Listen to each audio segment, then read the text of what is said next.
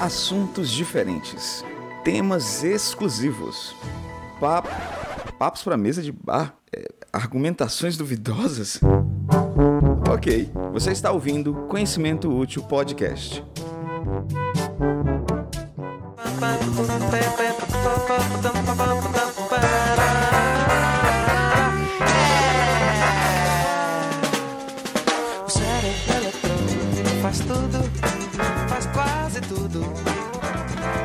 Fala galera do Conhecimento Útil, aqui quem fala é o Victor T. E novamente eu tô com meu amigo Victor Renato. Bom dia, pudins do Geremud. Mas rapaz! Mas rapaz, nada! Geremud, a capital de Palau. Não, não. Mano, Geremud, é, é uma curiosidade que eu quis trazer aqui sobre esse bom dia, é a menor capital do mundo. Olha, um gnômio! E Palau tem grande chance de ser o menor é, país do mundo também, né? Perdendo pro Vaticano, etc. Mas Palau é muito pequeno. Aí você tá perguntando, onde fica Palau?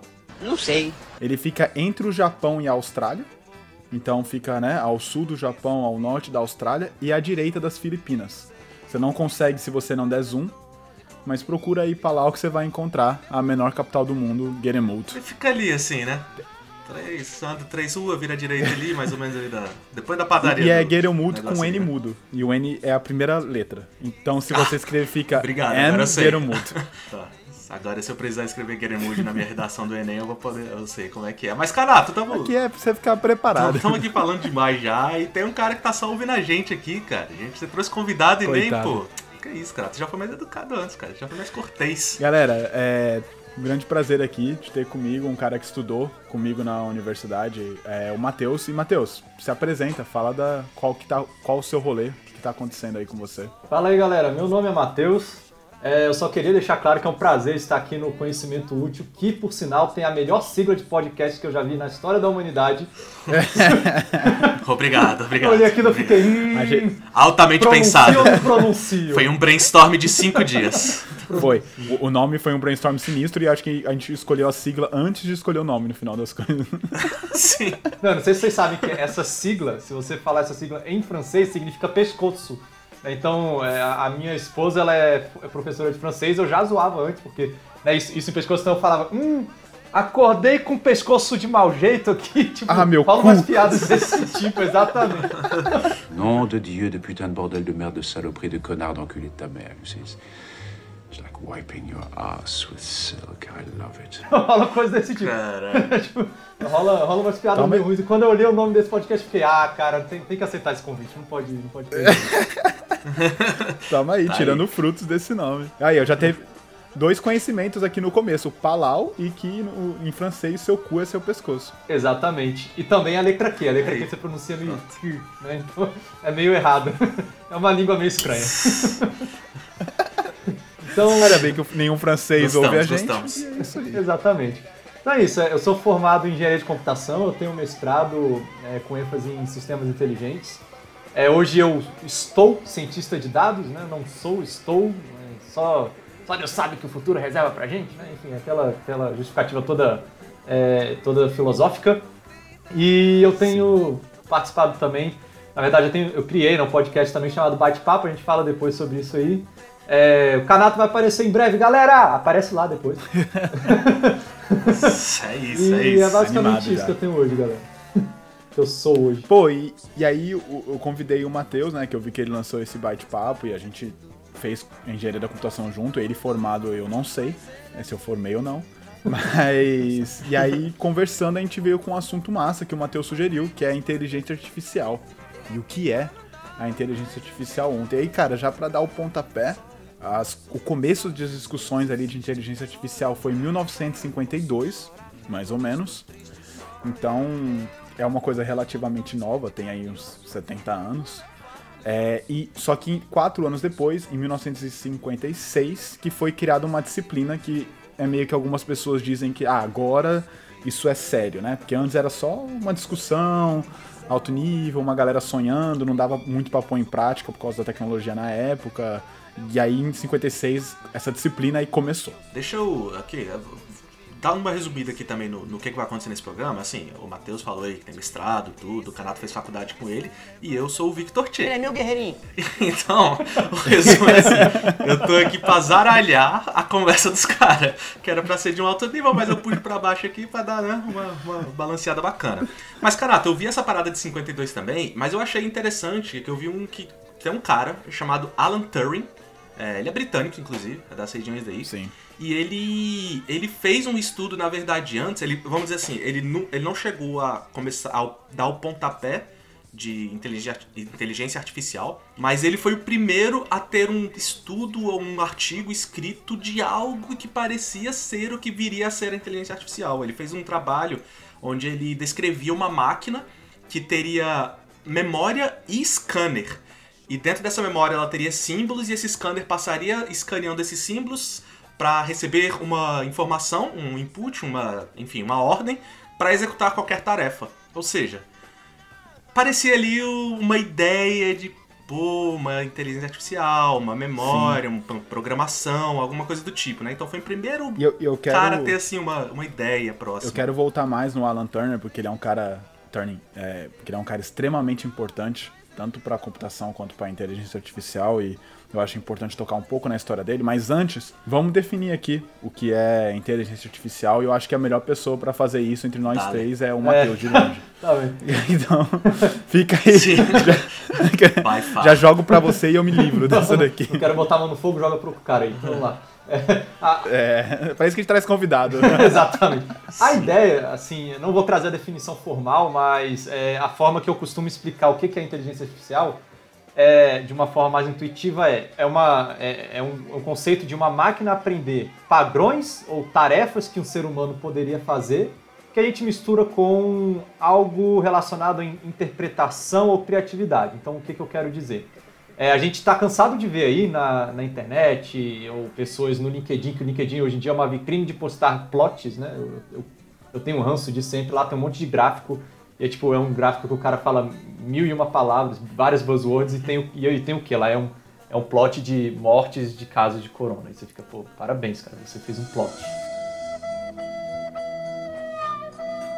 Não, mas tem uns gráficos que eu acho legal, que é, é, quantidade de dinheiro que filmes da Marvel é, conseguiram pegar. E aí você vai vendo, tipo, os filmes crescendo, aí você vê o primeiro Homem-Aranha, você, caralho. E aí o Homem de Ferro, aí, porra, isso é uma parada muito... Nada a Não ver. Tem nada a ver com inteligência artificial, mas você falou do gráfico, eu, Eu queria tô, comentar. eu tô perplexo aqui, por que, que o Canato puxou isso? Eu tô- não sei. É porque esse gráfico é muito massa, eu fiquei assistindo, tipo, uns 5 Ah, É, Homem minutos. de, Homem de Ferro, né? Homem de Tá Ferro, certo, inteligência tá artificial. E, e, inclusive a gente pode Aí, falar ó. depois, mas tem até tem IAs que tem passaporte, elas têm nacionalidade, né? É bem interessante isso também. Sim, sim, sim. O que a gente vê muito no LinkedIn é o pessoal fazendo coisas do tipo, ah, eu fiz aqui uma IA que pega uma foto e diz se é um gato ou se é um cachorro. Aí você fica, tá, legal. Isso não é uma IA. É, é, é, o pessoal aceita como sendo, mas o, conceito Mateus, definição de IA, não, não é nisso aí. Eu entendo que IA você tem que ter alguma inteligência, alguma interpretação por trás disso. Como assim? Tem um cachorro ou tem um gato? Beleza, o que que você vai fazer com isso? Poxa, é um cachorro, então você vai dar água para aquele cachorro. Você vai ter uma ação relacionada àquilo, alguma inteligência. Ah, você tem um gato? O que você vai fazer? Você vai é, pegar um laser e apontar para o gato ficar brincando e batendo na parede. né? Então, coisa desse tipo. Você tomar alguma decisão com base Aí naquilo. tá uma inteligência artificial útil, que a gente precisa pra interagir com gato. Exatamente. Não, inclusive Sim. tem, tem pessoas que eu faço chamar, videochamadas aqui, porque em tempo de home office, né? É, é o que a gente mais tem. Que você tá na entrevista ou na conversa com a pessoa, passa um gato no meio da tela, assim. Aí eu fico, cara, como assim? Melhores chamadas. Melhores É, chamadas. exatamente. é muito maluco. Então, é, eu defino, eu costumo dizer que você fazer a identificação de padrões, identificar uma coisa, é só machine learning, aprendizado de máquina. Aprende um padrão. Olha aqui um padrão, aprende isso e me diz o que, que você está vendo. E inteligência artificial tem algum grau de interpretação, de criatividade, você tem um que a mais. O que eu gostei muito é essa ideia de que a inteligência artificial tem que simular o pensamento humano. Então não é só ela cuspir um resultado, é tipo assim, cara, um humano pensaria isso e é uma simulação desse pensamento que não é completo, etc. Agora, como eu tirei do que o Tia Isso. falou, agora eu vou voltar porque o cara é muito importante, o Alan Turing. Que quem me apresentou, inclusive, foi o professor Alexandre Zagueto, que dando spoiler aqui, é, vai aparecer aí no, no podcast do Matheus. O cara é incrível.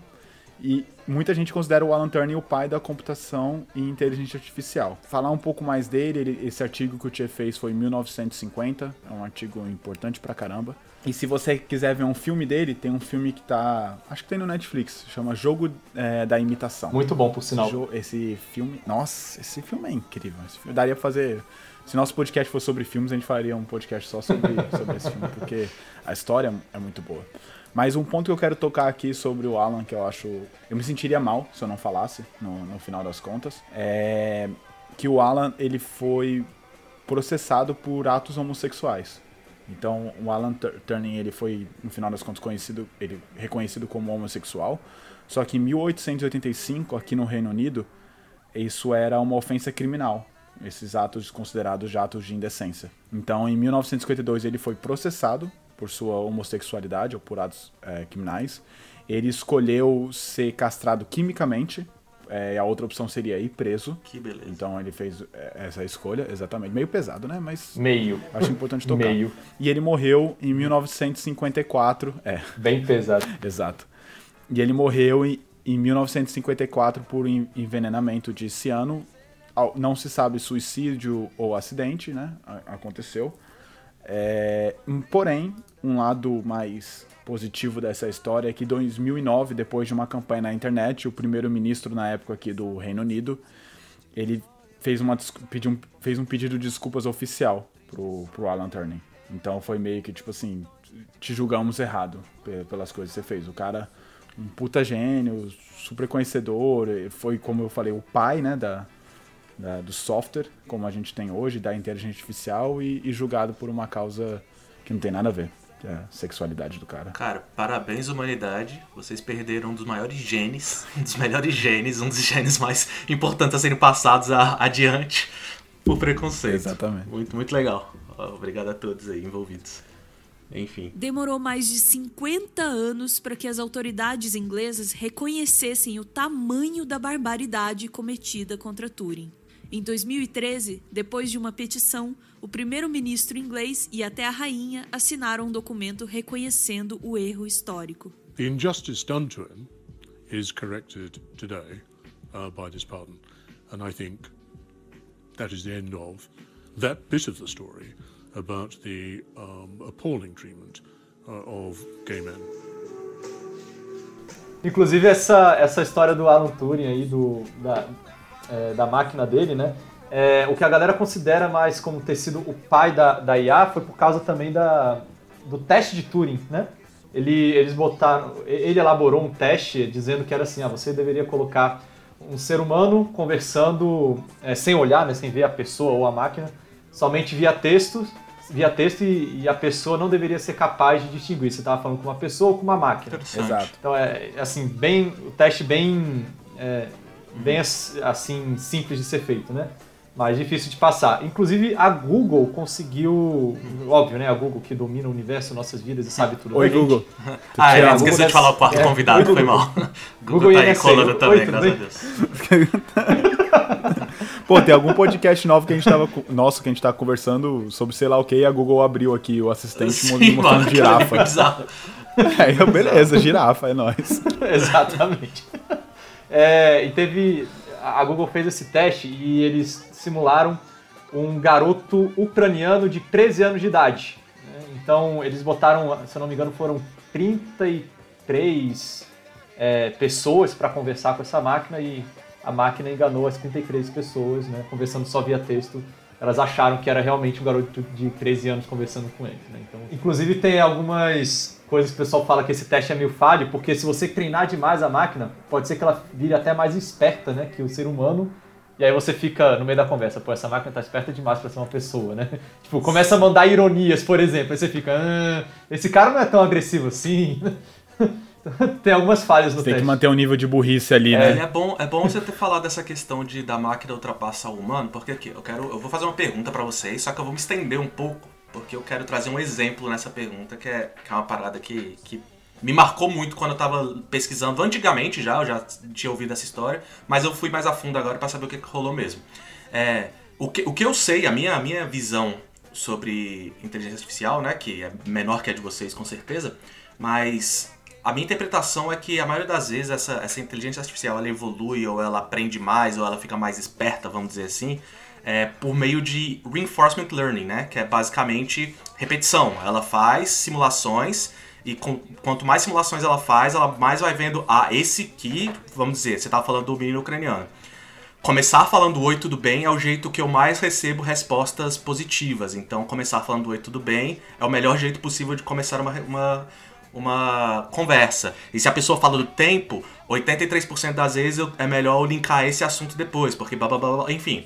Ela vai fazendo simulações, simulações, simulações até ela ficar o mais é, acurada possível, mais, mais perfeita possível, vamos dizer assim. Aconteceu algo do, do- de duas máquinas do Facebook é, estarem simulando e na época assim parou o mundo. Se eu não me engano foi uh, early 2010 assim, 2012, sei lá por aí. E e parou o mundo porque a forma com que passaram essa notícia ao, ao redor do mundo foi uma forma meio mentirosa. Que era a questão é a seguinte: duas máquinas elas estavam ali para simular uma conversa, certo? Uma negociação. Uma falava, é, eu quero boné, a outra não, mas eu quero camisa. Ah, mas você quer duas camisas? E as duas máquinas ficaram, ficavam simulando essa conversa até que elas chegassem num, num deal, até que as duas falassem, não, beleza, fechamos aqui. Só que depois de um tempo, essas máquinas começaram a criar uma língua delas. Elas começaram a sair da linguagem em inglês que elas estavam usando e usar uma linguagem delas. Aí a galera começou a pirar, tipo, nossa, as máquinas, velho, precisaram de alguns minutos pra criar uma linguagem nova delas e, cara, elas vão- ah, vão dominar o mundo. Só que não é bem isso que aconteceu. É, o que aconteceu é que, para essas máquinas processarem as coisas e tudo, o, quem tava programando deixou um, um score ali, é, deixou pontuações. Ah, quando você fala isso, você ganha alguns pontos a mais no seu deal. Você, você, é, você é mais favorável a conseguir fechar o que você quer, ou coisa do tipo. Então o robô começou a interpretar o inglês como se fosse algo é, quantitativo, como se fosse algo matemático, assim. Ou seja, ele viu que se ele falar I want, I want, I want, I want, I want, tinha um poder maior do que se ele falasse I want só uma vez. Então você vai ver a conversa dos caras, é tipo É igual isso. criança chorando pra É, mãe, mas é- sacou? Quanto mais você chorar, mais vai Então, mas foi tudo baseado num score pré-definido pelos cientistas que eles colocaram lá, pelos programadores. Então, tipo, calma, galera. Não é, não é bem assim que tipo, você vai botar uma, uma torradeira em- pra, pra pensar e ela vai dominar o mundo, porque, caracas, esses, esses humanos estão acabando com a humanidade. Vamos Vai virar um aqui o extermínio, tá ligado? Tipo, não- é bem assim. Ah, eu lembro desse episódio. Ah, aí. esse, esse foi doido, não foi? Mas agora, Matheus e, e Canato, por favor. Tem alguma coisa. O que que é esse reinforcement learning? Tem algo a mais do que isso ou é só isso mesmo que acontece pra, pra máquina começar? Isso só me lembra aquela, aquele trecho do. Acho que é o primeiro filme, né, do, do Terminator. Ele fala, Skynet tomou consciência dia tal, do tal, tal hora. Eu fico, caraca, que loucura, Isso. né? Então, galera, calma. É, só torra- um dia a torradeira vai estar a milhão também. filho.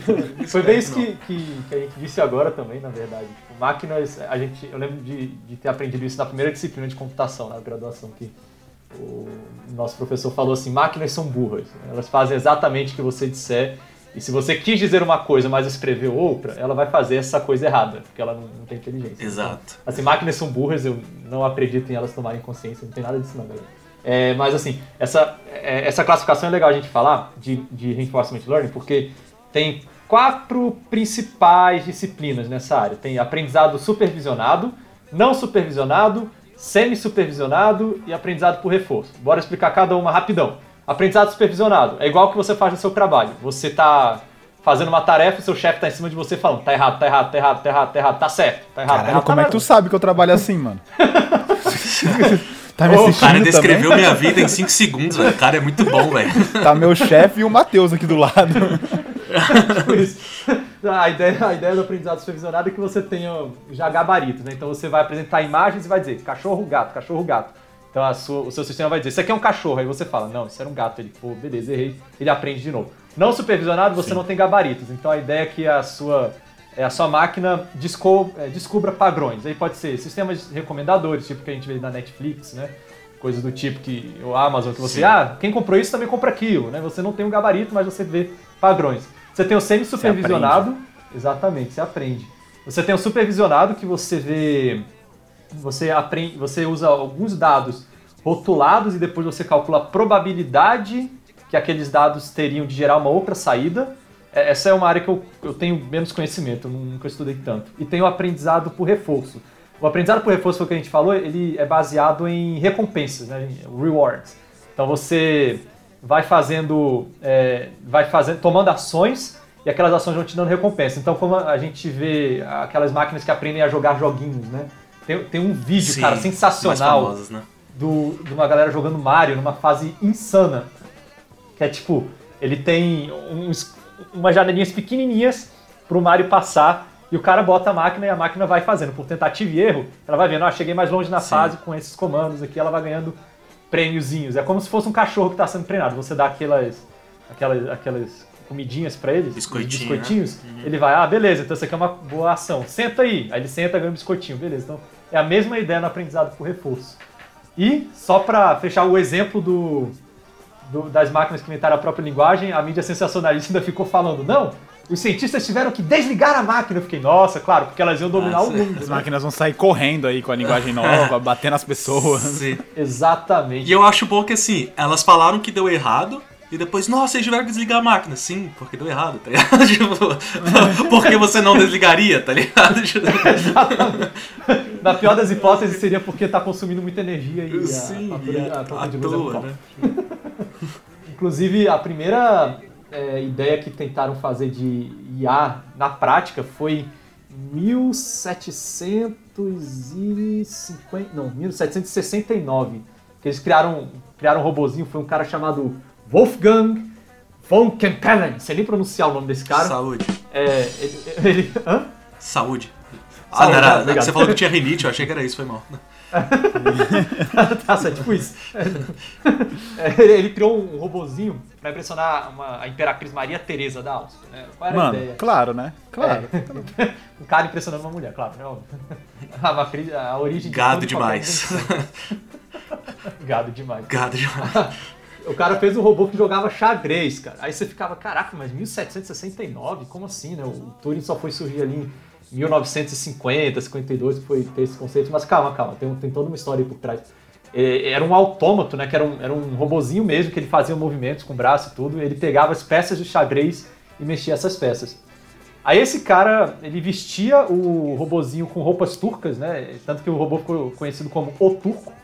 E ele, antes das partidas, ele abria algumas portinhas do robô pra mostrar ó, que só tem maquinário e tal, né? E, e pronto, ele ganhava de todo mundo, cara. Todo mundo que jogava. Tinha até uma história que ele jogou contra Napoleão. É, é- é verídica essa história, não é tipo um mito, não. Ele jogou contra Napoleão, Napoleão quis ir ver como é que era. E Napoleão, obviamente, perdeu. E ele começava a fazer movimentos, tipo, ilegais no xadrez, sabe? Tipo, pegava o cavalo, em vez de jogar em L, jogava em linha reta, assim, sabe? Aí diz que a máquina pegava a peça, botava no lugar certo de volta e fazia o movimento dela. Tipo, ela corrigia o cara e ainda ia. Aí você ficava, caraca, que coisa louca. Aí, muitos anos depois, tipo, 1820, aí descobriram, ah, tá. Não era uma máquina, não. É, tinha um cara lá que ele contratava, ele entrava dentro da máquina, Meu. ficava espremidinho. Quando ele abria as portas, o cara ia pro cantinho, ficava espremidinho, e aí Nossa. ninguém via o cara lá. Então o cara que operava a máquina. Aí você ficava, pô, que droga. Yeah, Mr. White. Yes, science. Mas esse foi um, um conceito que surgiu. Pô, mas esse cara joga xadrez pra Pois caralho. é. Porra. Diz que ele ficava contratando excelentes jogadores, né? Pedia pra eles guardarem em segredo, eles entravam lá e jogavam. E ganhavam de todo mundo. Aí você vê, né? A esperteza da rolê, humanidade. mano. Só, só pra. Quando eu vi essa história, eu fiquei, isso aí não é o turco, não, é o Pegou a brasileiro. mina. Ele pegou a mina? É, isso que eu ia perguntar. Deu um beijinho? Pô, sei lá, cara. Sei lá. Não importa. Cara, per- ele perdeu, no meio, no meio do parado ele se perdeu, tá? Cara, nem lembro porque eu tô fazendo isso, mas tá mó engraçado, vou continuar com isso aqui. Exatamente. Conheceu Napoleão, conheceu todo Exatamente, o cara conheceu Napoleão, pô. Mano, sobre o que você, você comentou, Tia, a minha visão é- é meio radical. Eu não acredito que inteligência artificial existe hoje. Beleza, definição, tem várias empresas que usam, mas quando você vai na, no- na definição clara, assim, do tipo, simular pensamento humano, eu acho que a gente ainda não chegou lá. Também, eu acho que quando a gente chegar vai ser um pulo, assim, sacou? Tipo, no momento que a gente começar a assimilar as coisas e chegar no pensamento humano, vai crescer muito rápido de uma vez, assim. Então vai ser uma coisa, tipo assim, semana passada a gente não tinha, agora todo mundo tem no celular. Só que vai ser uma parada meio, meio sinistra. Porém, o que eu vejo é uma definição que você falou, por exemplo, que é porque dentro da inteligência artificial a gente tem o machine learning, que é a máquina aprendendo, e a gente tem o deep learning, que, né, que seria o, o, co- conhecimento profundo. E o Deep Learning também está dentro do, do Machine Learning, da máquina aprendendo. E aí o que eu vejo é que você falou das duas máquinas conversando, está mais ligado ao Machine Learning. Que é a questão da máquina fazendo alguma coisa, e aí você tem um código muito bom de Machine Learning que não só aprendeu com o que você deu para ela antes, né? Aquelas coisas que o Matheus explicou. Mas ela aprendeu com o resultado depois, que ela, tipo, ah, então é melhor eu ficar fazendo desse jeito aqui. Então vou cortar a palavra, vou tirar espaço, porque né, eu salvo tempo, tenho uma resposta melhor, a máquina foi aprendendo. Então, machine learning básico é aquele negócio lá, ah, é, cadê o carro na imagem? E aí você tem um software que ele ficou aprendendo o que, que é um carro. Então, tipo, ele pegou carro de vários lados, isso é uma roda, isso é uma porta, isso é um carro, isso é um carro, isso é um carro, e agora ele vai na imagem e fala, isso daqui é um carro. E aí você fala assim, ele, pô, então, mais esse dado pro meu negócio, que isso daqui é um carro. Aí se ele fala que uma bicicleta é um carro, você fala, não, você errou, ele fala, opa, então peraí, eu errei, isso daqui não é um carro. Isso faz muito parte do, do, do machine learning. E a gente, quando a gente vai em chat, em coisa assim, isso acontece muito. Mas quando a gente vai em inteligência artificial, eu não vejo isso acontecendo. Inclusive, na engenharia da computação, a gente teve uma matéria no segundo semestre que a gente tinha que criar uma inteligência artificial. Tipo, pelo menos esse era o, o a proposição. E eu sei lá como é que eu ia fazer uma. Velho, segundo. Não sei como é que eu vou fazer hoje, quanto mais naquela época, assim. E aí, basicamente, para poder entregar, tinha que jogar o jogo da velha, né? A maquinazinha. Basicamente, para entregar, eu, eu, fiz um código que ele tinha muitas condições, do tipo sim e não. Mas do jeito que eu montei o código, ele era condições inteligentes. Do tipo, se essa situação pega esse caminho, que acaba criando uma árvore binária de, de decisões, mas de uma forma inteligente. E aquilo foi considerado na, na época pelo meu professor, inteligência artificial. E eu falei, cara, não é essa, a máquina não tá pensando por si só e eu acho que é o mais importante da inteligência artificial.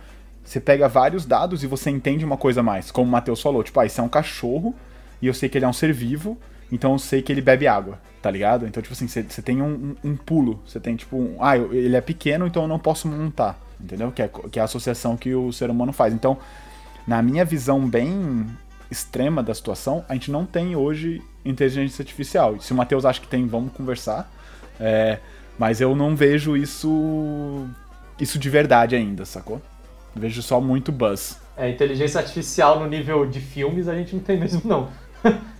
ah, não, é, com certeza. Mas, mas eu, vou, eu vou concordar discordando de você, Canato. Porque eu, eu, eu entendi o seu ponto, eu acho que tudo faz sentido o que você falou. Só que, cara, eu acho. Eu, aí também, como você falou, é uma coisa mais pessoal mesmo, eu considero sim a inteligência artificial porque assim. É o que você falou, é uma simulação, né? É, eu vou trazer um pouco. Vou, vou, usar um exemplo aqui que está mais presente na minha vida. Eu tenho jogado muito Civilization 6. Será que excelente jogo. Aí? É Mas, excelente, excelente, demais. E cara, é, eu, o que eu mais jogo é contra o computador. Eu não curto muito jogar online esse jogo porque eu acho meio sei lá, meio troll a parada. Mas enfim, eu fico jogando lá Porque contra... a máquina é melhor do que a pessoa. É, exatamente, porque a máquina é um desafio bom o suficiente, assim, já. Então, é.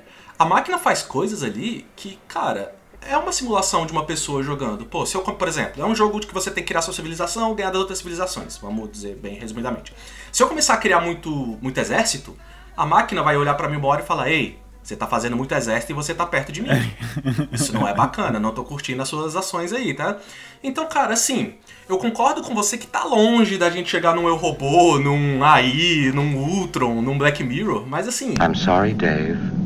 I'm afraid I can't do that. Se, se, a gente definir inteligência artificial como uma simulação de um pensamento ou de um raciocínio, que eu acho que é mais fácil, mais, mais correto do que pensamento, eu acho que é. Só que é simplesmente um, um Winning Eleven de PlayStation 1, tá ligado? Que a gente tá vendo. A gente tá longe ainda do, do FIFA de, de PlayStation 5, mas, mas já é um Winning Eleven de PlayStation 1. É uma simulação de um pensamento. Um pensamento curto, um pensamento específico para aquele momento e aquela situação. Sim, mas é, é uma simulação. Ele tá levando em considerações alguns fatores e fazendo decisões baseadas naquilo, sacou? Então, eu, na minha opinião, eu acho que é assim, só que assim, é um. Tamo indo, tá ligado? Tá, tá aí. Não, não, acho que vão dominar o mundo, mas tá aí. Falar da inteligência do FIFA, cara, é complicado, né? Porque tem umas coisas. FIFA é retranqueiro. Eu, eu usei, eu usei só como exemplo de evolução de gráficos aí, tá, galera? Não, não, por favor. ah, agora eu entendi! Agora eu saquei! Agora todas as peças se encaixaram!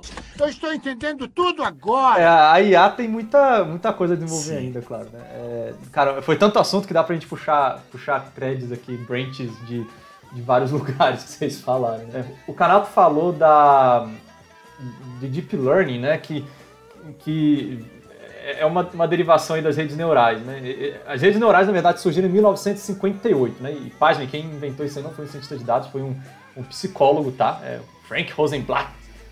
É, enfim. Então, e por que que...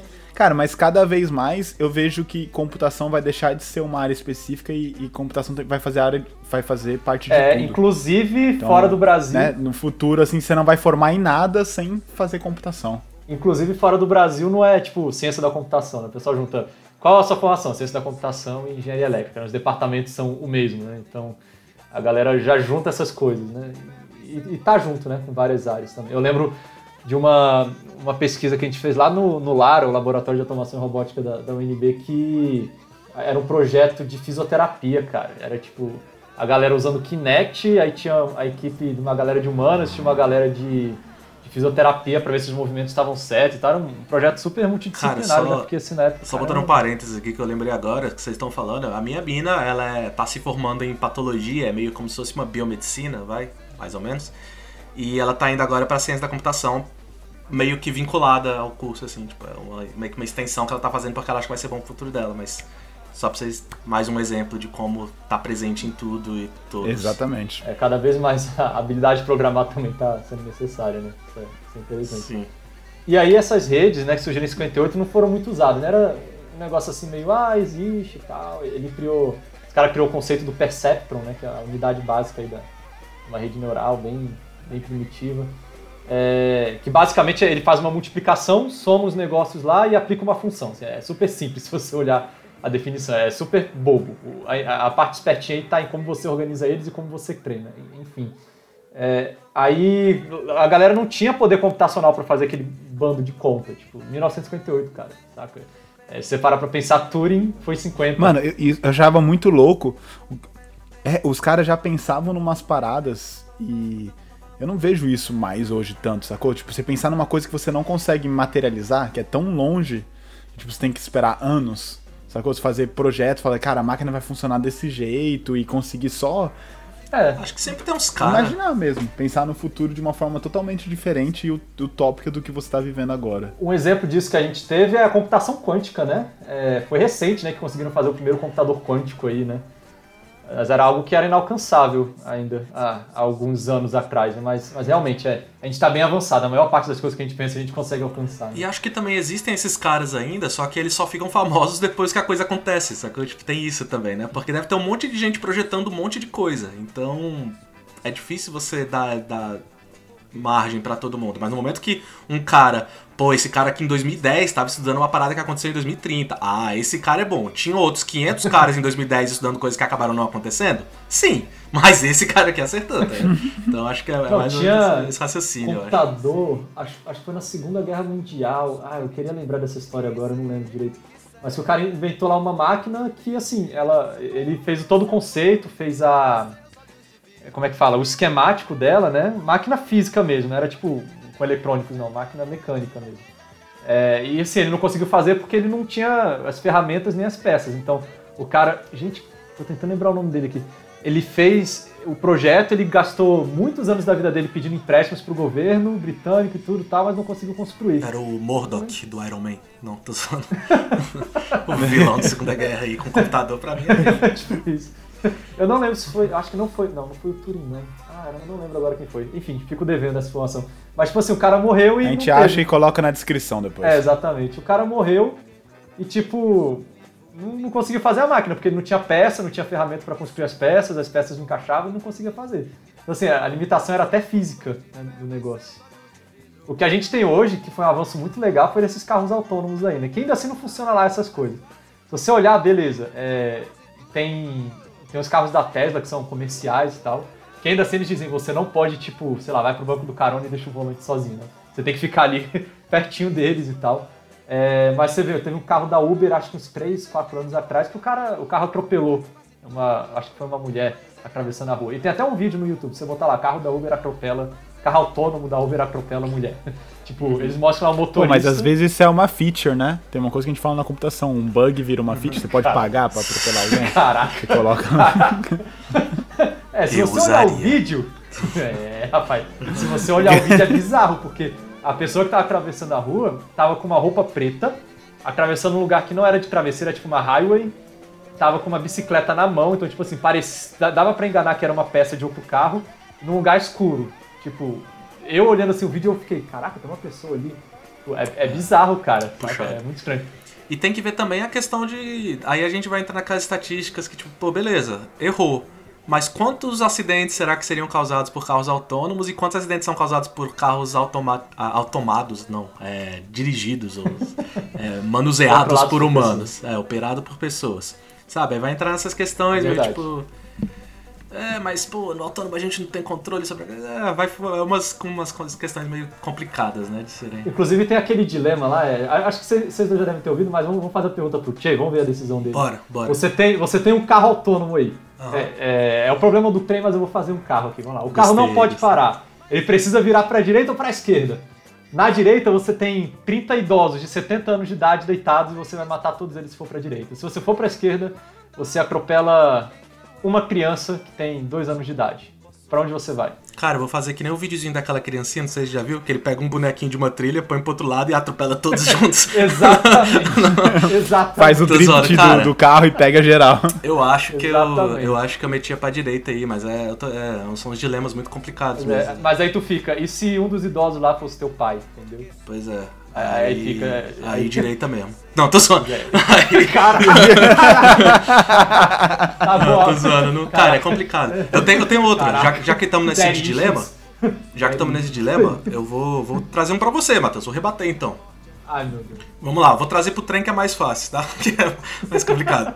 Você tem um trem em alta velocidade e você pode jogar ele ou pra esquerda que tem um cara ou pra direita que tem 30 caras. Certo. O que, que você faria?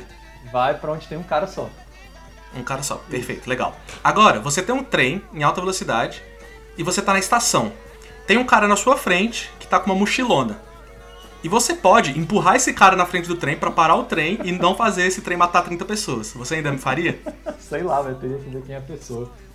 Pois é, mano. Aí é. Aí... É difícil. O ato de fazer, é então, o ato, isso é muito legal que entra nessa percepção de você fazer automatizando algo, botando pra esquerda ou pra direita, ou você realmente ter o ato de empurrar alguém na frente do trem. Notem que eu tô, tô dizendo que eu tenho o poder de Deus, né? De dizer, ah, você pode viver ou pode morrer. Tipo, É, galera, eu não levo a é, sério essa minha resposta, tá, galera? Então o entrevistador que tá me pesquisando na internet aí, não, não me acha um Matheus psicopata. é o Death Note, confirmado. Tipo isso.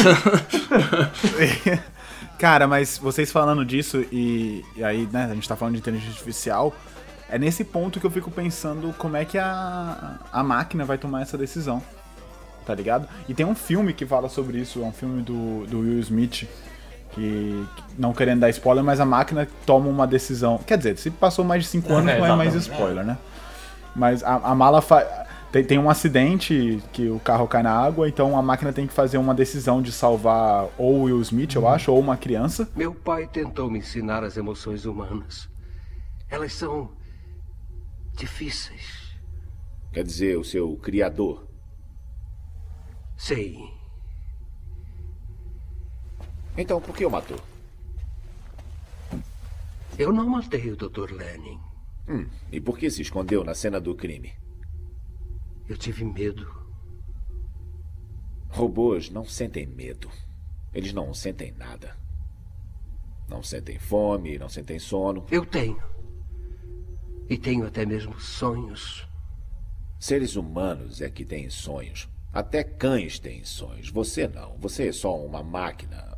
Uma imitação da vida. Um robô consegue compor uma sinfonia? Um robô consegue pintar uma bela obra-prima? Você consegue? E aí a máquina faz um cálculo, fala, cara, salvar o Will Smith tem mais chance dele sobreviver. Só que o Will Smith, né, fala no filme, cara, mas quem não salvaria a criança nesse momento, sacou? Então ele coloca a, a, a decisão da máquina em xeque. E inteligência artificial é tudo isso. Você vai simular um pensamento humano, mas até que ponto? Só que aí é é a questão, né? A galera acha muito que a máquina vai começar a uou e ela mesmo criar consciência. Mas não, até esse exemplo do filme do Will Smith, a máquina só foi capaz de optar por X ou por Y porque alguém programou ela pra poder ter valores desse tipo. Ela, ela, esse valor de o Will Smith é mais fácil sobreviver, foi alguém que programou, foi alguém que deu esse valor pra ela. Ela não tira esse valor do nada, tipo, hum, ah lá, esse cara aí vai sobreviver, mata a criança, tá ligado? Tipo, alguém botou esse valor pra ela, sabe? Isso que é muito, que é muito louco, mas É, alguém podia ter colocado o valor que, tipo, se é mais Exatamente. novo, salva. E aí, foda-se se o Will Smith tem mais chance, a criança vai ser salva. E aí, pô, vai Mas o foda é que é o Will Smith, né, É. velho? Acho que entre uma criança aí ou o Will Smith, É, sabe? o cara tinha, tem que ter o uma é cláusula. Por mais que O mais novo Aladdin. salva, aí tem a cláusula entre parênteses. Porém, o Will Smith não. tá? If Will Smith salva o Will Smith. É, exatamente. Porque, e vamos falar a verdade, o Will porque o. Smith e o Terry Crews. Ih, aí é puxado. Aí é puxado mesmo. Mas entre os Smith é fácil, porque o Jaden Smith é bem chato, né? Então, entre o Will é vai o Will, com certeza. Caralho, pra onde foi esse podcast? Eu tô amando. Não, mas aqui, Canato, já que, já que a gente começou a falar dessa parada, essa é uma das coisas que eu mais acho maneiro, assim, de, tipo, de discutir. É essa questão mais filosófica mesmo, de, de consciência e tudo. Porque, cara, essa questão de Eu Robô, o filme aí, Ultron, a- lá, né, o Black Mirror, essas paradas fazem muita gente pensar, né? Por exemplo, Black Mirror tem aquela questão de se um dia a gente conseguir clonar uma consciência humana mesmo, assim, tipo, conseguir passar uma consciência humana pra uma máquina. O quão escroto vai ser você pedir pra essa máquina trabalhar o dia inteiro pra você, por exemplo. Que nem a gente faz com o nosso relógio, ou com o nosso celular, ou com o nosso alguma coisa. Tá ligado? O quão errado isso vai ser, ou quão certo. Se é uma consciência tão próxima de ser humano, tá ligado? Porque se é uma consciência tão próxima de ser humano, ela vai entender que trabalhar o dia inteiro é escroto, tá ligado? Pra uma pessoa. É, então, essas coisas que são muito legais. Claro que isso é. Estamos aqui começando a falar de umas paradas que talvez seja papo pra 50 anos do que a gente tá hoje e tudo mais. Mas é interessante a gente projetar essas coisas, né? Tipo, do que que, o que que, o que que é o certo e o que que é errado dentro da, do- da inteligência artificial também. Esse é um exemplo de coisa que você estava falando agora há pouco. Imaginar coisas que ainda não conseguimos fazer hoje, né? Perfeito, Tá aí, exato. até pouco tempo, assim, pouco tempo entenda, sei lá, menos de é, intervalo de 100 anos aí, né? Tipo, a gente não sabia clonar, Sim. né? A gente hoje sabe clonar animais, aí, né? É, Sim. Enfim, se, se clonaram humanos de verdade ou não, né? Deixa, deixa quieto aí pra, pra China. Sim. deixa essas discussões para outras horas. Logo a gente descobre. Logo a gente descobre. Ô, Matheus, e você tava falando dos carros, até entrando nessa questão filosófica e ética da coisa também da inteligência artificial, você falou de, pô, carros que pô, você ainda tem que estar ali atrás do volante e tal, mas pelo que eu sei, eu, aí você pode me corrigir, é, só precisa ter uma pessoa atrás do volante por questões legais mesmo, porque em termos estatísticos e em termos, enfim, de estudo, o carro já é sim capaz de fazer tudo, tá ligado? Vai ter uma margem de como você falou, ah, o carro da Uber atropelou um cara, mas essa margem de acidente talvez seja menor do que com humanos, não sei, aí a gente, eu não sou especialista. Mas essa questão de ter alguém ali atrás é uma questão muito mais, acho que, humana, do tipo, cara, beleza que você criou isso aí, mas fica atrás do volante, tá ligado? tipo, a gente precisa ter alguém por questão legal, por questão de, cara, você tem que ser responsável ainda por isso. Ou não, eu tô São- errado. É uma questão mais legal ou uma questão realmente que não tá São pronta? seres imperfeitos construindo máquinas, né? Então, tipo, nada vai ser perfeito também. É, eu- Aí, aí, eu não sei. metaforou é, agora, é, caralho. Segura essa. O cara transcendeu no Mas pensamento. não, vou tatuar isso. Segura lá essa no aí, peito, segura aí. Por isso que a gente faz programa que sempre tem bug, né? Aí a justificativa não é da nossa É isso. natureza. É, Eu faço programa que tem bug pra poder consertar meu próprio bug e a galera fala, obrigado. Exato. Qual é a estratégia? Exato. A computação surgiu para resolver problemas que não existiam antes dela. Exatamente. Exato. Tipo isso. É, mas enfim, voltando à pergunta. Cara, eu não sei te dizer se é uma questão legal ou, ou mais psicológica ou, ou mais prática mesmo, assim. É por que que bota motorista, mas na, na- nas literaturas que eu tinha lido há um, um tempo atrás, eles falavam que era exatamente para evitar erro mesmo. Tipo, se desse uma, um pau cabuloso no carro e, por exemplo, ele, pô, ele subiu na calçada, tu mete pezão lá e freia. E, e eu acho que são, é, os e- dois. E a lei é uma consequência São, disso. são os dois, né? O que você falou do tipo, quem é responsável se o carro atropelar alguém? Ó, a gente fez o software, mas a gente falou que você Exatamente. deveria estar atrás do volante. É, um resguardo, né, talvez. Exato. Inclusive, esse foi o problema no caso da Uber. Quem que eles vão processar? A Uber? Vão processar o. Porque lá no vídeo, quando você olha, tem um motorista sentado. Será que era o motorista? Quando você olha o vídeo, o motorista tava, tipo, olhando pra baixo, assim, tipo, tava mó desligadão. Imagina o cara passar o dia inteiro ali também, né? Tá desligadão, tá? Quando ele olha pra frente, aí abre a boca assim e fica assustadão vendo o que tava acontecendo. E aí? Cara, essa questão também de crimes virtuais, sabe? De, tipo, por exemplo, vazou nudes de uma celebridade. De quem é a culpa? Claro, a culpa é do cara escroto que vazou os nudes, tá? Isso é óbvio. Do cara que hackeou. Mas de quem é a culpa de ter sido hackeado, vamos falar assim? É. É do programa de segurança? É da pessoa que se expôs demais, que deu, sei lá, às vezes caiu num phishing ou alguma coisa do tipo? É, aí você cai essas na- discussões, né? Tipo, Aí cai na mesma discussão da galera que fala. é, é, como é que é aquela frase que o pessoal fala? É, você, se você se vestiu dessa forma porque quer ser estuprado, né? Tipo, você culpar a É, vítima, né? Que a galera sim. fala. É, assim, o É. discurso que a gente tem hoje em dia seria por aí, né? Então por que, que você tirou foto? O culpado é quem tirou a foto? Não, pô, se ela quer tirar foto, que ela tire. Esse é o pensamento Sim. atual, né? Não, eu- e eu concordo É, com isso, mas é uma com questão que certeza. assim, daria pra culpar a Google, que hoje tem todas as minhas fotos, se alguém conseguir hackear a Google. Exatamente. E aí Tá você tem que olhar os termos de serviço. E aí, nos termos de serviço que você assina, que você concorda quando você faz a sua conta, que ninguém lê, é, eles devem, assim, eu nunca parei pra ler isso também, mas assim, com certeza lá tem algo do tipo, ah, a gente pode pegar a sua, os seus dados e pode armazenar, mas a gente tem é, um acordo que a gente só vai compartilhar com os nossos parceiros e que não sei o quê. Então, assim, a lei, apesar de já ter leis nessa área, mas ainda são muito, muito fracos. Né? A Europa já tem uma lei um pouco mais forte, que a LGPD está tentando copiar aí, né? Tentando alcançar Sim. também, mas ainda assim, tipo, até no mercado de, de marketing aí, da, digital, que a galera pega dados adoidados, tá meio nebuloso. né? Então a galera, o que, é que a galera tá, tá fazendo aí que a gente lê? A galera tá meio que, ah, vamos fazer, pega tudo que você conseguir e vamos ver. O primeiro que se ferrar, quem, quem se der mal aí na, na lei, o primeiro que se der mal, a gente vê o que, que a lei atacou nessa, nesse cara que se der mal. Foi isso, ah, então vamos parar de fazer isso ou dar um jeitinho de resolver isso. Então é tipo, é um reinforcement learning. Vamos tentando tudo? Deu ruim, pô, para de fazer isso. Deu ruim ali, pô, vamos parar de fazer isso. Mas é tipo assim, cara, é, Sim, é, o- é a ideia, né? É a greedy, greedy approach, né? Seja gulosão, vai e faz aí até dar errado. É dinheiro, né? Capitalismo. Cara, e aí falando sobre inteligência artificial hoje no dia a dia. Que lugares, que empresas que, que dizem que tem inteligência artificial? Como eu falei, eu não vejo, né? Inteligência artificial, mas eu queria trazer três aqui que dizem publicamente que estão usando inteligência artificial. O Netflix, a Alexa da Amazon e a Siri do da Apple. E cara, você já usou qualquer um desses? É muito ruim, velho. É muito ruim. Eu- eu- Alexa faz isso, Alexa faz aquilo. Hey Google, eu não sei você, mas não estou aguentando ele mandando eu fazer tudo. Eu sou uma assistente virtual e não empregada dele. Alexa, você está reclamando demais. Eu já estou há mais de um ano com eles e não reclamo desse jeito. Você está puxando o saco? Por que está com medo do Victor se livrar de você? Ele não teria coragem de fazer isso comigo.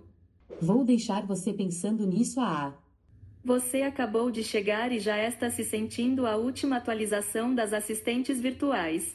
Você está com inveja, porque eu tenho mais funções que você. Alexa, suba na geladeira e pule.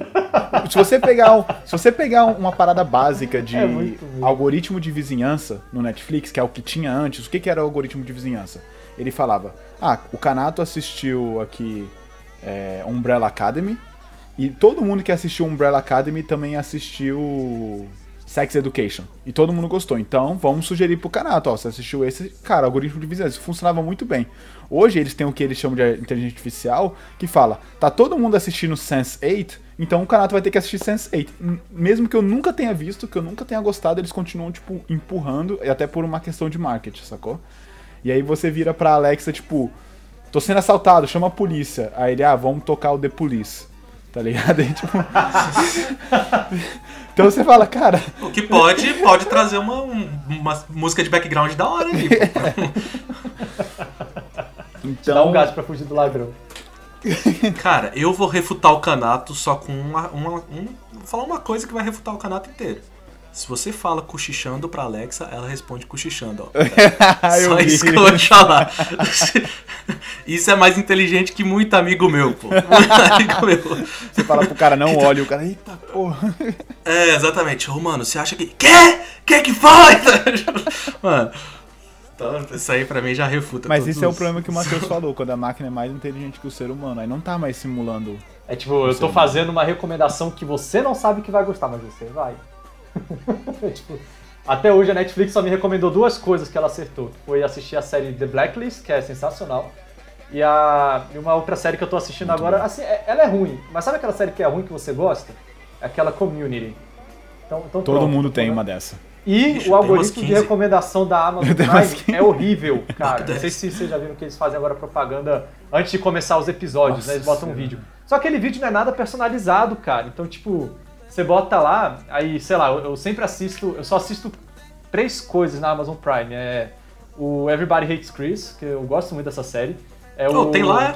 Tem, lançou, lançou tem Pô. acho que dois meses. Vou Eu dar, vou assisto dar. o Everybody Hates Chris, aquela outra do How I Met Your Mother e tem uma outra que, você vê, eu assisto tanto que eu nem, nem tô lembrando agora. Ah, The Office. Eu só assisto isso, só isso, cara. A minha Amazon Prime é é isso. Ah, então deve ser diferente. Acho que a Amazon Prime aqui não tem isso É. não, velho. Porque isso tudo aí tem na, na Netflix. Eu aqui, precisei assinar a Amazon. Prime pra isso. Primeiro- Eu vejo, eu vejo The Boys, eu mundo, vejo né, The Boys aqui, velho. The Boys é quente. Só que quando você vai Boys? Boys é assistir algum, algum Não, episódio, não. começa a propaganda. Cara, eles passam os filmes nada a ver. Tipo, estão fazendo propaganda agora que tem um filme. é, de um filme brasileiro que o cara é uma personalidade de dia e outra personalidade de noite. Aí depois você vai assistir um outro filme, ou uma, uma, uma outra série, aí começa a passar um filme de suspense, de terror. Cara, eu odeio filme de suspense de terror, porque eu assisto aquilo, tipo, ou é comédia pra mim, ou é tipo, nossa, que coisa ruim que esse diretor pensou. Tipo, não, não tem como, cara. Então, assim, não acerta uma. Eu fico com raiva disso. E, e esse é meu ponto que a inteligência. Se f- vocês falarem, cara, é machine learning, beleza, tá burra, tá aprendendo, tá ligado? Vamos, vamos melhorar essa, essa escola aí da, da máquina. Mas é- e não é inteligência artificial, cara, senão pegava, a- aprendia no primeiro momento disso. E é por isso que eu falo, pô, tá, tá faltando. Tem até aquele meme do, do cara que bota, ah, inteligência artificial, aí pega o, o cara do Scooby-Doo, tira a máscara, né? If else, if else, if else, né? É. Exatamente. É Um tipo monte de condição. É. Eu, eu já vi até alguns artigos da Netflix que eles mostram como é que é o sistema recomendador deles. Realmente tem coisa voltada para inteligência artificial, assim, sistemas recomendadores, com Deep, deep Neural Network lá. Tipo, é, é cabuloso, é sinistro. Só que, pô, é, se você estudar um pouco dessa área é, mais a fundo, você vê o tanto de parâmetro que você tem para tunar, o tanto de parâmetro que você tem que ajustar, que você fica, cara, é difícil. E, e o volume de dados que eles têm é alto, para você treinar aquilo demora horrores. Você vê, eu, eu, eu treinei, acho que foi ano passado, retrasado, lá de, de curioso, eu treinei uma, uma GAN, né, que é uma, é uma rede que gera dados novos. Tipo, eu treinei para gerar rostos de pessoas, né? Tipo assim, é, você apresenta um monte de rostos de pessoas que existem e ela começa a inventar rostos de pessoas que não existem. E aí, às vezes, a, a partir de certo Muito bom. ponto- Melhor que a gente sonhando. Exatamente. Que a galera fala que a gente sonhando só consegue sonhar com coisas que a gente já viu. Exatamente. Aí ele gera rostos de pessoas que não existem. Tipo, não existe aquilo, são rostos novos. Cara, eu treinei aquilo, tipo, pra coisa de baixa resolução. Era, tipo, imagem de 68 por 68 pixels, né? pequenininha. E demorou, tipo assim, 24 horas pra treinar uma parada pequenininha, saca? E tudo bem que eu tava rodando a minha máquina aqui, uma... Sim. Aquela GTX assim- GeForce M, né, mobile, tipo, pra desktop. Beleza, mas, pô, a parada é difícil de treinar. É, é muito complicado. E tem um site que eles fizeram, eu esqueci qual é o site, mas se você botar no Google você acha, que é tipo, é um site de um joguinho, que você tem que clicar na foto, ele mostra duas fotos, né, dois rostos de pessoas, duas pessoas, e você tem que dizer qual rosto é verdadeiro e qual é um fake. Cara, você fica em dúvida. Eu fiz isso em umas aulas com os alunos meus, e era tipo assim, aí eu mostrava três, três rodadas, né, e tipo, a gente ganhava, geralmente a gente ganhava, porque sempre tinha uma inconsistência, mas a gente ganhava tipo 2 a 1 um, né? Aí a gente ficava, pô, a galera enganou. Aí a galera, galera, vocês votaram nesse aqui. Eu clicava no da direita. Aí, aí mostrava, não, o da direita não é verdadeiro, é o falso. Aí a galera ficava, que isso, professor? Você tá louco? Não, isso não pode não, esse site tá errado, não sei o que. Eu, não, galera, é isso aí. Foi até um desafio, acho que foi a, eu acho que foi a Nvidia que fez isso na época pra, pra galera gerar dados, novas arquiteturas e tal, e, e deu esses resultados cabulosos. Então assim, a- é uma área que é uma promising, né? Tem muita coisa para evoluir. São coisas curiosas, é, ela, ela é poderosa, mas a gente ainda tem algumas limitações computacionais de tempo de processamento, tanto que uma das áreas da inteligência artificial é você, é você calcular qual a sua é, amostra estatisticamente significante. Tipo, você tem um bilhão de imagens. Quantas eu tenho que pegar desse, sub- dessa amostra para dizer que, que ela representa o meu total? Quantas eu posso pegar para dizer que eu estou treinando o meu modelo em cima de algo que vai representar a, a humanidade toda? né? É igual a pesquisa do IBGE. Algo certo. É, que não é boa, né? Exatamente. Então fica aí a é, dica. Pesquisa do IBGE, né? Tem, você tem, você tem um bilhão de pessoas aí, você pega. eh, Gente, eu não tô falando que o Brasil tem um bilhão de pessoas, não, tá? É um número qualquer que eu tô chutando. Você pega um bilhão de pessoas, aí mostra o IBGE. Entrevistamos duas mil pessoas. Aí você fica, pô, isso é suficiente?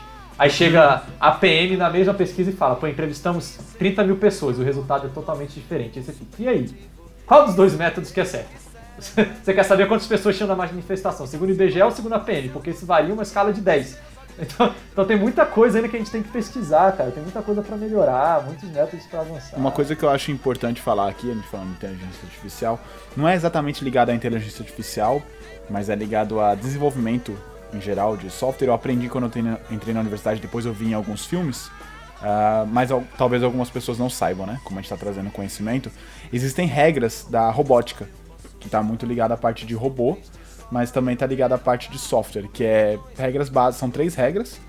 E aí eu vou falar aqui rapidinho, que é um robô não pode ferir um ser humano ou, por inação, permitir que um humano sofra algum dano. Então, tipo, ele não pode tomar essa ação que vai agir ou não agir, danifi- é, maltratar um humano de alguma forma. Um robô deve obedecer às ordens dadas por um humano, exceto quando elas entrarem em conflito com a primeira lei, que é né, mandar machucar alguém. E um robô deve proteger a sua própria existência, desde que isso não entre em conflito com a primeira e a segunda lei.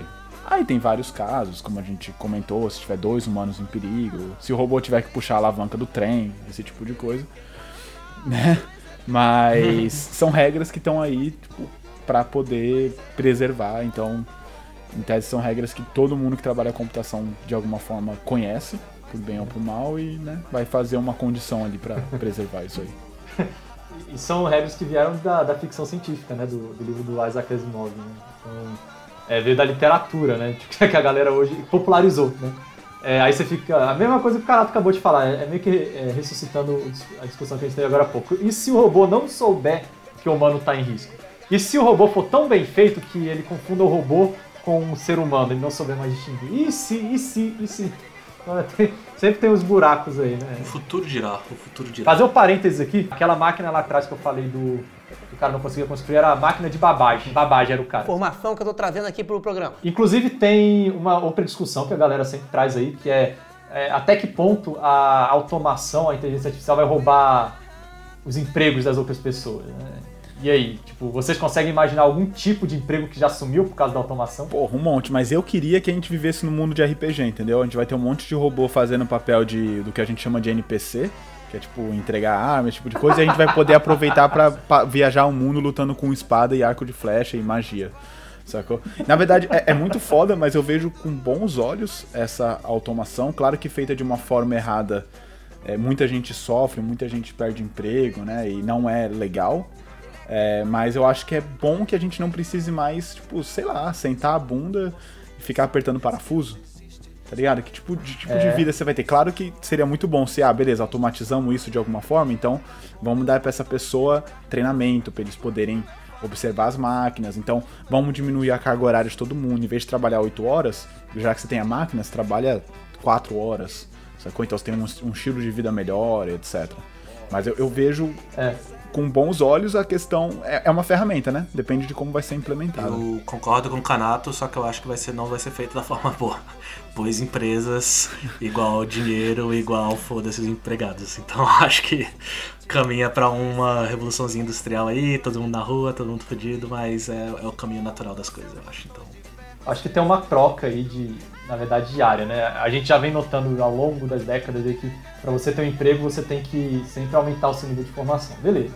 Então, sei lá, antigamente você terminava o ensino médio já arrumava um emprego e passava a vida. Antigamente você tinha uma graduação e você ficava, caraca, o maluco tem uma graduação. Aí depois você passa a ter coisa do tipo, pô, o cara tem um mestrado, aí você fica, pô, mestrado pra você conseguir um bom emprego já, já tá começando a ser meio que obrigatório, em algum, dependendo da área que você vai.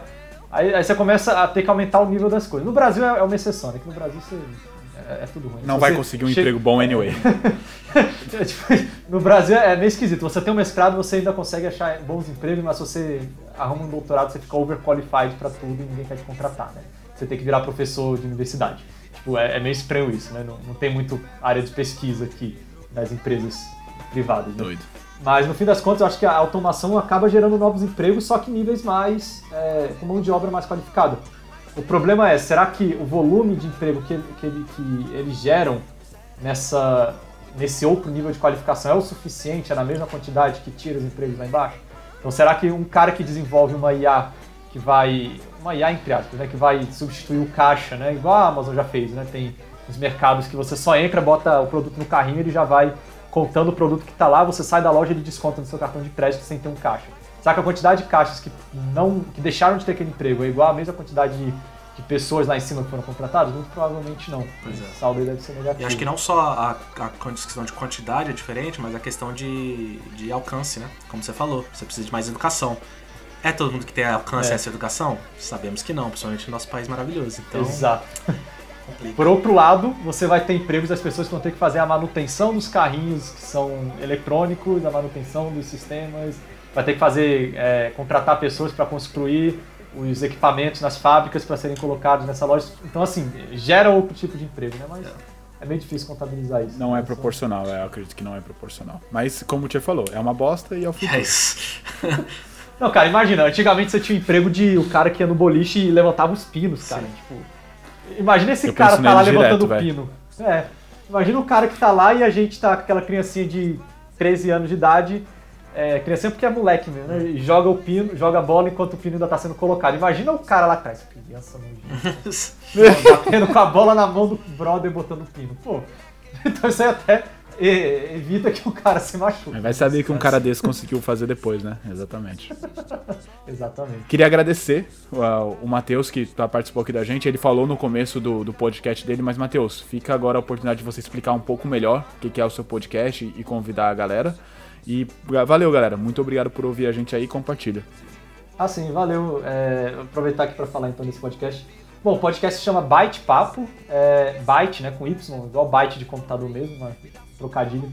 A ideia é só a gente fazer entrevistas com pessoas que tenham é, uma história interessante de vida na tecnologia, história de carreira. Então, é, como é que você chegou até ter esse seu emprego? Você tem alguma história engraçada? Teve alguma coisa esquisita no seu caminho? Então, é, a ideia é que eu faça entrevistas com essas pessoas, elas contam as histórias de vida dela até chegar lá.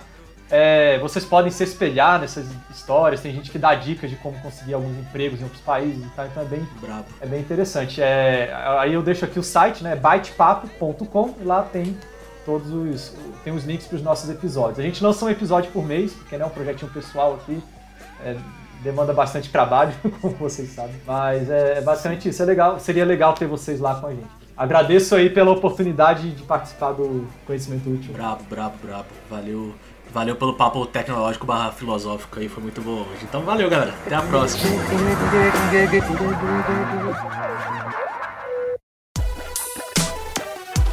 Esse podcast é editado por Radiola Mecânica. radiolamecânica.gmail.com